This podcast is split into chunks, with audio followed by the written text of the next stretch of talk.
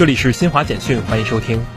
记者九号从中国农业科学院北京畜牧兽医研究所了解到，历经四十三年协同攻关，我国科研工作者育成了具有自主知识产权的肉牛新品种华西牛，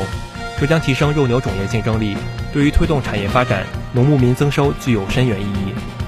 中国常驻联合国代表张军九号在安理会恐怖行为威胁国际和平与安全公开会上发言，就有效遏制和打击全球恐怖主义威胁阐述中方立场。呼吁重点帮助发展中国家，特别是非洲国家提升反恐能力。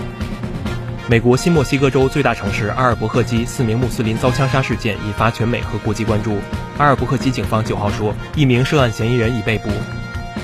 匈牙利中央统计局九号发布的初步统计数据显示，匈牙利七月消费者价格指数较去年同期上涨百分之十三点七，涨幅为一九九八年七月以来最高。以上由新华社记者为您报道。